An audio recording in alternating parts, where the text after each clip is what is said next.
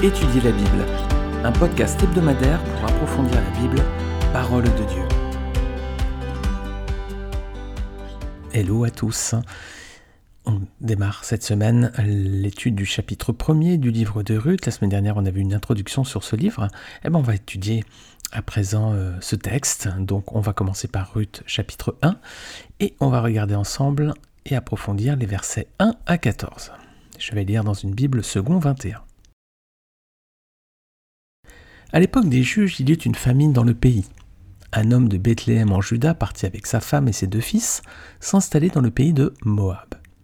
Le nom de cet homme était Elimelech, celui de sa femme Naomi, et ses deux fils s'appelaient Machlon et Kiljon. Ils étaient Ephratiens de Bethléem en Juda. Arrivés au pays de Moab, ils s'y établirent. Elimelech, le mari de Naomi, mourut, et elle resta avec ses deux fils. Ils prirent des femmes moabites, L'une s'appelait Orpa et l'autre Ruth, et ils habitèrent là environ dix ans. Machelon et Kiljon moururent aussi tous les deux, et Naomi resta privée de ses deux fils et de son mari.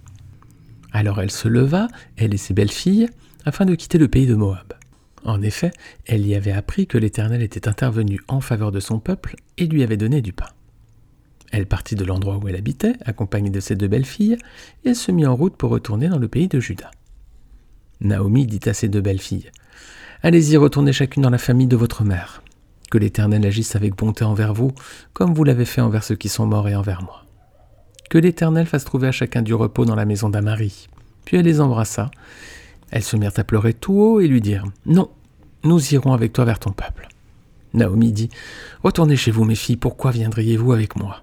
Suis-je encore en état d'avoir des fils qui puissent devenir vos maris? Retournez chez vous, mes filles, allez-y, je suis trop vieille pour me remarier. Et même si je disais j'ai de l'espérance, même si cette nuit j'étais avec un homme et que je mette au monde des fils, attendriez-vous pour cela qu'ils aient grandi? Refuseriez-vous pour cela de vous marier? Non, mes filles, car à cause de vous je suis dans une grande amertume, parce que l'Éternel est intervenu contre moi.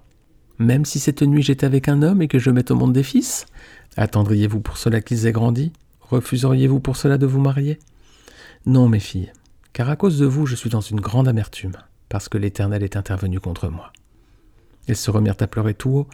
Orpa embrassa sa belle-mère, mais Ruth lui resta attachée. Alors le texte commence donc au temps des juges, hein, donc une période que nous avons eu l'occasion d'étudier en profondeur ces dernières semaines et même ces derniers mois après plusieurs euh, dizaines d'épisodes de podcast sur le livre des juges. Et donc on est à cette époque et on voit que donc il y a une sécheresse verset premier.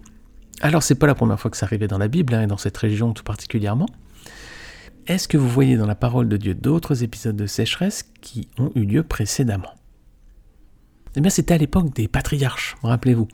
On avait vu euh, cela dans les épisodes de podcast sur le livre de la Genèse, si vous écoutez euh, étudier la Bible depuis quelque temps à présent. Tout d'abord, il y avait eu à l'époque d'Abraham, euh, c'est ce qui avait d'ailleurs conduit le patriarche à aller en Égypte, Genèse 12, verset 10. Il eut une famine dans le pays, Abraham descendit en Égypte pour y séjourner, car la famine pesait lourdement sur le pays. Voilà, vous pouvez réécouter le podcast sur Genèse chapitre 12 si vous le souhaitez pour aller plus loin. Ensuite, il y avait eu à l'époque d'Isaac, voilà.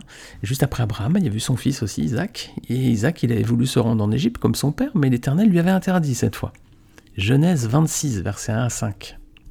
Il eut une famine dans le pays, en plus de la première famine de l'époque d'Abraham, et Isaac se rendit vers Abimelech, le roi des Philistins, à Guérard. L'Éternel lui apparut et dit Ne descends pas en Égypte, réside dans le pays que je vais t'indiquer. Séjourne dans ce pays-ci.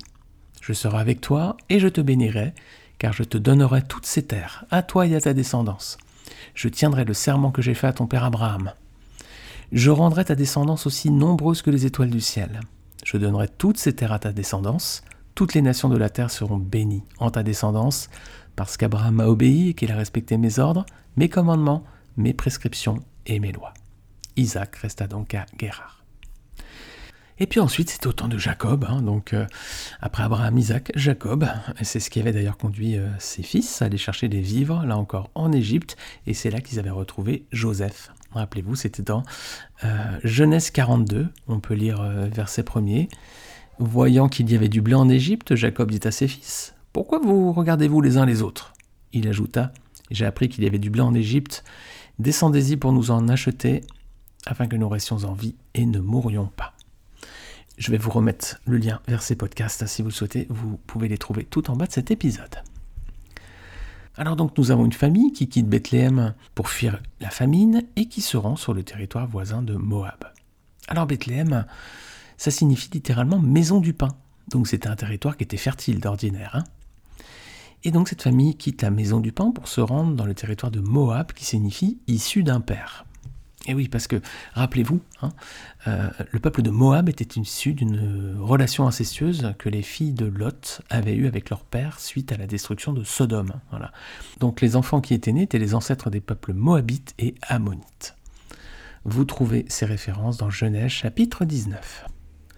Alors le pays de Moab, c'était aussi une région réputée pour être fertile, hein, avec de nombreux vergers, beaucoup de vignes, etc. Ça devait être vraiment magnifique. On voit des références dans plusieurs passages. Je vais dire euh, Jérémie 48, verset 33. La joie et l'allégresse ont disparu des vergers et du pays de Moab. J'ai fait disparaître le vin dans les cuves. On ne l'y pressera plus avec des cris de joie. Ces cris ne seront plus des cris de joie. Voilà donc des vergers et des vignes en Moab. On trouve une autre référence dans Ésaïe 16, versets 6 à 8. Voilà ce que dit le prophète Ésaïe. Nous avons entendu s'exprimer l'orgueil du très arrogant Moab, son arrogance, son orgueil et ses excès. Son bavardage ne vaut rien. Voilà pourquoi Moab se lamente sur lui-même. Il se lamente tout entier. Vous soupirez à cause des gâteaux de raisin qu'on faisait à Kir Hareset, profondément abattu c'est que les campagnes de Hesbon dépérissent, les maîtres des nations brisaient les ceps de la vigne de Sibma qui s'étendait jusqu'à Jaézer et s'égarait dans le désert, et dont les sarments se prolongeaient pour traverser la mer. Voilà, on voit que c'était des, zones visiblement très très fertiles, hein, Bethléem et Moab. Mais là, donc, la famine arrive sur Bethléem et a priori, elle a épargné ce territoire. Donc, Moab, eh ben, c'était un lieu a priori idéal pour fuir une famine. Hein c'est pas très loin, et en plus il y avait encore euh, de la pluie et des récoltes. Mais le problème, c'est que Moab, les amis, c'était un territoire ennemi pour Israël. Est-ce que vous savez pourquoi? Eh ben, C'est qu'autrefois, Moab avait refusé de donner du pain et de l'eau au peuple d'Israël lorsqu'il était en exode dans le désert. Et même Balak, le roi de Moab, avait même soudoyé le prophète Balaam pour maudire le peuple de Dieu. Alors donc Moab et Ammon, les descendants des filles de Lot, étaient devenus des ennemis d'Israël, avec des conséquences parce que Dieu les avait maudits. Regardez avec moi de quelle façon dans Deutéronome 23, versets 4 à 5. L'Ammonite et le Moabite n'entreront pas dans l'assemblée de l'Éternel, même à la dixième génération, et ce pour toujours, parce qu'ils ne sont pas venus à votre rencontre avec du pain et de l'eau, sur le chemin de votre sortie d'Égypte et parce qu'ils ont soudoyé à tes dépens Balaam, fils de Béor, de Pétor, en Mésopotamie, pour qu'il te maudisse. Alors ce sera intéressant de se rappeler de ces détails lorsqu'on va avancer un petit peu dans l'étude du livre de Ruth. Donc Moab était un territoire voisin d'Israël, mais un territoire ennemi. Et Israël était entouré d'autres territoires comme ça qui étaient des images aussi, hein, qui représentent divers dangers pour le croyant. Tout d'abord, il y a l'Égypte, et l'Égypte, c'est le monde, hein, avec ses attraits et ses richesses, voilà ce qui peuvent être aussi un piège pour le croyant. Dieu avait dit à Israël de sortir d'Égypte pour se rendre en terre promise, et donc c'était une image. Hein.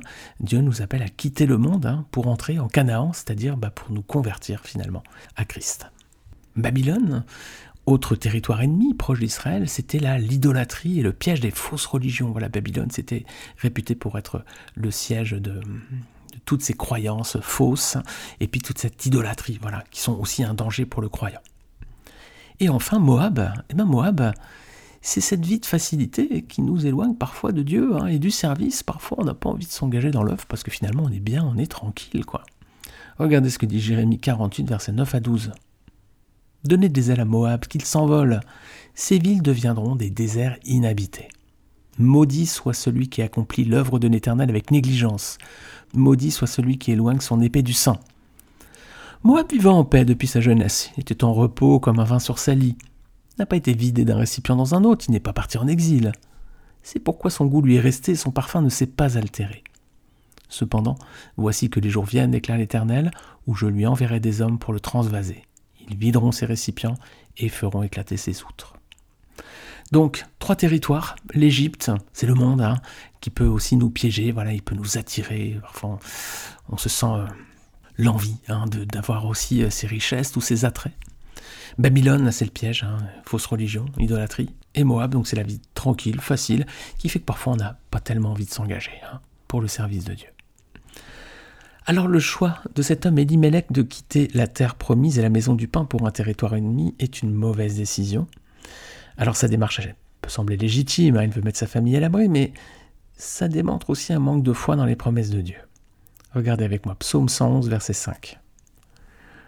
L'Éternel donne de la nourriture à ceux qui le craignent, il se souvient à toujours de son alliance. Voilà, donc Seigneur est fidèle, les amis. Donc c'était aussi un manque de foi de passer de la maison du pain à ce territoire ennemi. Et c'est aussi une leçon pour nous, d'une certaine façon. Si les épreuves arrivent, les amis, si nous sommes dans la détresse, ne nous éloignons pas du Seigneur. Ne lui tournons pas le dos pour aller chercher refuge dans le monde, que ce soit l'Égypte, Babylone ou Moab. Restons plutôt à l'abri sous les ailes du Seigneur pour y trouver le refuge et le secours. Je vous invite à lire tout le psaume 91, vous allez voir, c'est un, récit magnifique justement qui reprend cette image, être à l'abri sous les ailes du Seigneur, et cette image de refuge et de secours. Un texte absolument magnifique, mais on est dans un format euh, podcast d'une quinzaine, vingtaine de minutes, je ne veux pas trop trop dépasser. Alors, verset 2, on apprend le nom des personnages de cette scène. Alors, ils sont quatre. L'homme donc s'appelle Elimelech, sa femme Naomi et leur fils s'appellent Machlon et Kiljon. Alors leurs noms, ils sont riches en signification. Elimelech, ça veut dire l'Éternel est mon roi. Amen, les amis. Naomi, ça veut dire mes délices, ma gracieuse. Voilà, si vous appelez Naomi ou Noémie, vous avez un nom qui veut dire plein de belles, belles choses. En revanche, les enfants, c'est Machlon, ça veut dire malade, grande faiblesse, et Kiljon, ça veut dire qu'il languit, dépérissement. Voilà, c'est pas des noms magnifiques. Hein. On voit que ces jeunes gens étaient peut-être déjà assez chétifs. Hein. Alors verset 3, malheureusement cet homme Elimelech va mourir. Hein. lui qui était parti en bois pour sauver sa vie va finalement y trouver la mort, les amis. Et oui, Proverbe 14, 12 nous avertit, nous dit La voie qui paraît droite à un homme peut finalement conduire à la mort. Ce choix d'aller en bois n'était visiblement pas une bonne décision. Alors verset 4, Naomi va donc rester veuve et ses deux enfants vont se marier avec des femmes de la région. Bon, jusque-là on pourrait dire, bon, bah, c'est la vie normale. Mais là encore, les amis, tout comme déjà il y avait un manque de foi visiblement de quitter Bethléem pour aller en Moab, il y a aussi un manque de foi, mais surtout de la désobéissance hein, au terme de l'alliance. Car les Israélites ne devaient pas se marier avec des femmes étrangères. Deutéronome 7, versets 3 à 4. Tu ne contracteras point de mariage avec ces peuples, tu ne donneras point tes filles à leurs fils, et tu ne prendras point leurs filles pour tes fils, car ils détourneraient de moi tes fils, qui serviraient d'autres dieux, et la colère de l'Éternel s'enflammerait contre vous, il te détruirait promptement. Alors c'est un avertissement aussi, vous le savez, hein, si vous êtes fidèle à ces émissions, on a détaillé plusieurs fois ces points. Les chrétiens ne doivent pas non plus se marier avec des non-chrétiens. Voilà, on peut prendre littéralement ce texte, hein, c'est le même dans les conditions pour nous aujourd'hui. Pour nous, ce serait quelque chose comme tu ne contracteras point de mariage avec ces peuples non chrétiens, tu ne donneras point tes filles chrétiennes à leurs fils non chrétiens, tu ne prendras point leurs filles non chrétiennes pour tes fils chrétiens, car ils détourneraient de moi tes fils, qui serviraient d'autres dieux, et la colère de l'Éternel s'enflammerait contre vous. Alors ici, donc, il y en a un mariage avec des femmes moabites, donc, qui se nomment Orpa et Ruth. Et là encore, leurs noms à toutes les deux sont assez parlants. Orpa, ça signifie cou, comme le cou, hein, la nuque, ou opiniâtreté. Et Ruth, ça signifie ami. Voilà, si vous appelez Ruth, vous êtes une amie, une bonne amie. Et il est vrai que cette jeune femme, Ruth, va se révéler une véritable amie, au sens propre du terme, pour sa belle-mère Naomi. Alors dans la suite de l'histoire, verset 5, hélas, après dix ans de mariage, bah, cette fois c'est les deux garçons qui vont mourir à leur tour. Alors la Bible ne dit pas dans quelles circonstances, mais leur nom laissait apparaître une certaine fragilité physique visiblement. Donc Naomi se retrouve à présent seule, veuve et sans enfant. Alors on peut imaginer dans quelle tristesse elle se trouve, elle qui était en plus loin de sa terre natale et dans un pays étranger. Alors verset 6 et 7, qu'est-ce qu'elle décide de faire? Bah, Elle décide de quitter Moab et de repartir dans le pays de Juda. Alors pas sur un coup de tête, mais c'est parce qu'elle a appris, je cite, que l'Éternel était intervenu en faveur de son peuple et lui avait donné du pain. Alors est-ce qu'elle repart seule? Non, hein Regardez bien, elle est accompagnée de ses deux belles filles, Ruth et Orpa. Mais versets 8 et 9, est-ce qu'elles vont faire le voyage ensemble? Eh bien non. Tout d'abord, Naomi va les placer sous la bénédiction du Seigneur, elle va les bénir, elle va dire que l'Éternel agisse avec bonté envers vous, comme vous l'avez fait envers ceux qui sont morts et envers moi. Que l'Éternel fasse trouver à chacune du repos dans la maison d'Amari. Alors visiblement, euh, Ruth et Orpat des jeunes filles euh, douces. Hein, euh, dit, vous, avez fait preuve de bonté envers ceux qui sont morts et envers moi.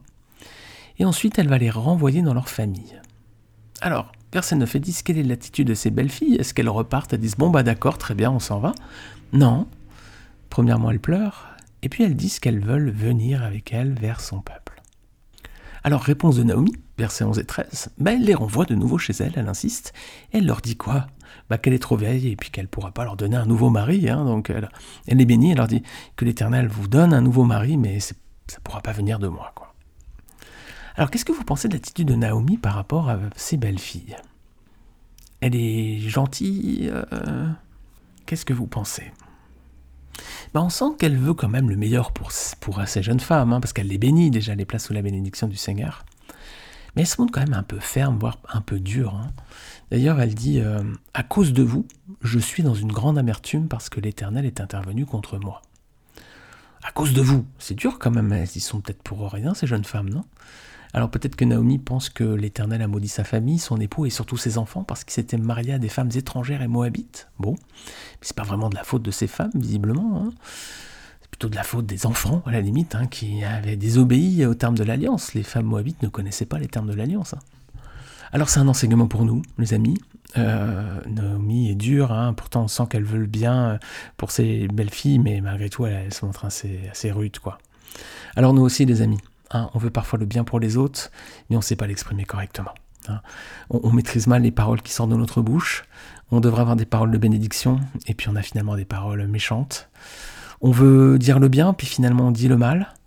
Et puis au lieu donc d'avoir des paroles d'amour, on, a souvent des paroles blessantes, quoi. Alors attention à bien soigner les paroles qui sortent de notre bouche. Attention à savoir utiliser les mots, attention à savoir euh, utiliser la tonalité, attention à ne pas avoir des paroles qui pourraient blesser, choquer, attrister ceux qui nous écoutent. Alors verset 14, les deux jeunes femmes vont se remettre à pleurer et puis elles vont faire un choix différent. Orpa va embrasser sa belle-mère et retourner dans sa famille, mais Ruth, va décider de faire le chemin avec elle. Alors c'est une décision cruciale qui va changer profondément la vie de cette jeune femme, mais qui va avoir aussi des conséquences dans le futur pour tout le peuple d'Israël et même pour tous les hommes et les femmes du monde entier. Et c'est ce qu'on verra la semaine prochaine dans la suite de l'étude de ce chapitre 1. Je vous remercie de votre écoute, je vous remercie de votre fidélité à ces émissions, si vous les écoutez régulièrement. Si c'est le cas, je vous invite à les partager autour de vous. Le livre de Ruth est un livre magnifique, court, accessible, et vous allez voir que le salut est très très clair, la grâce de Dieu également.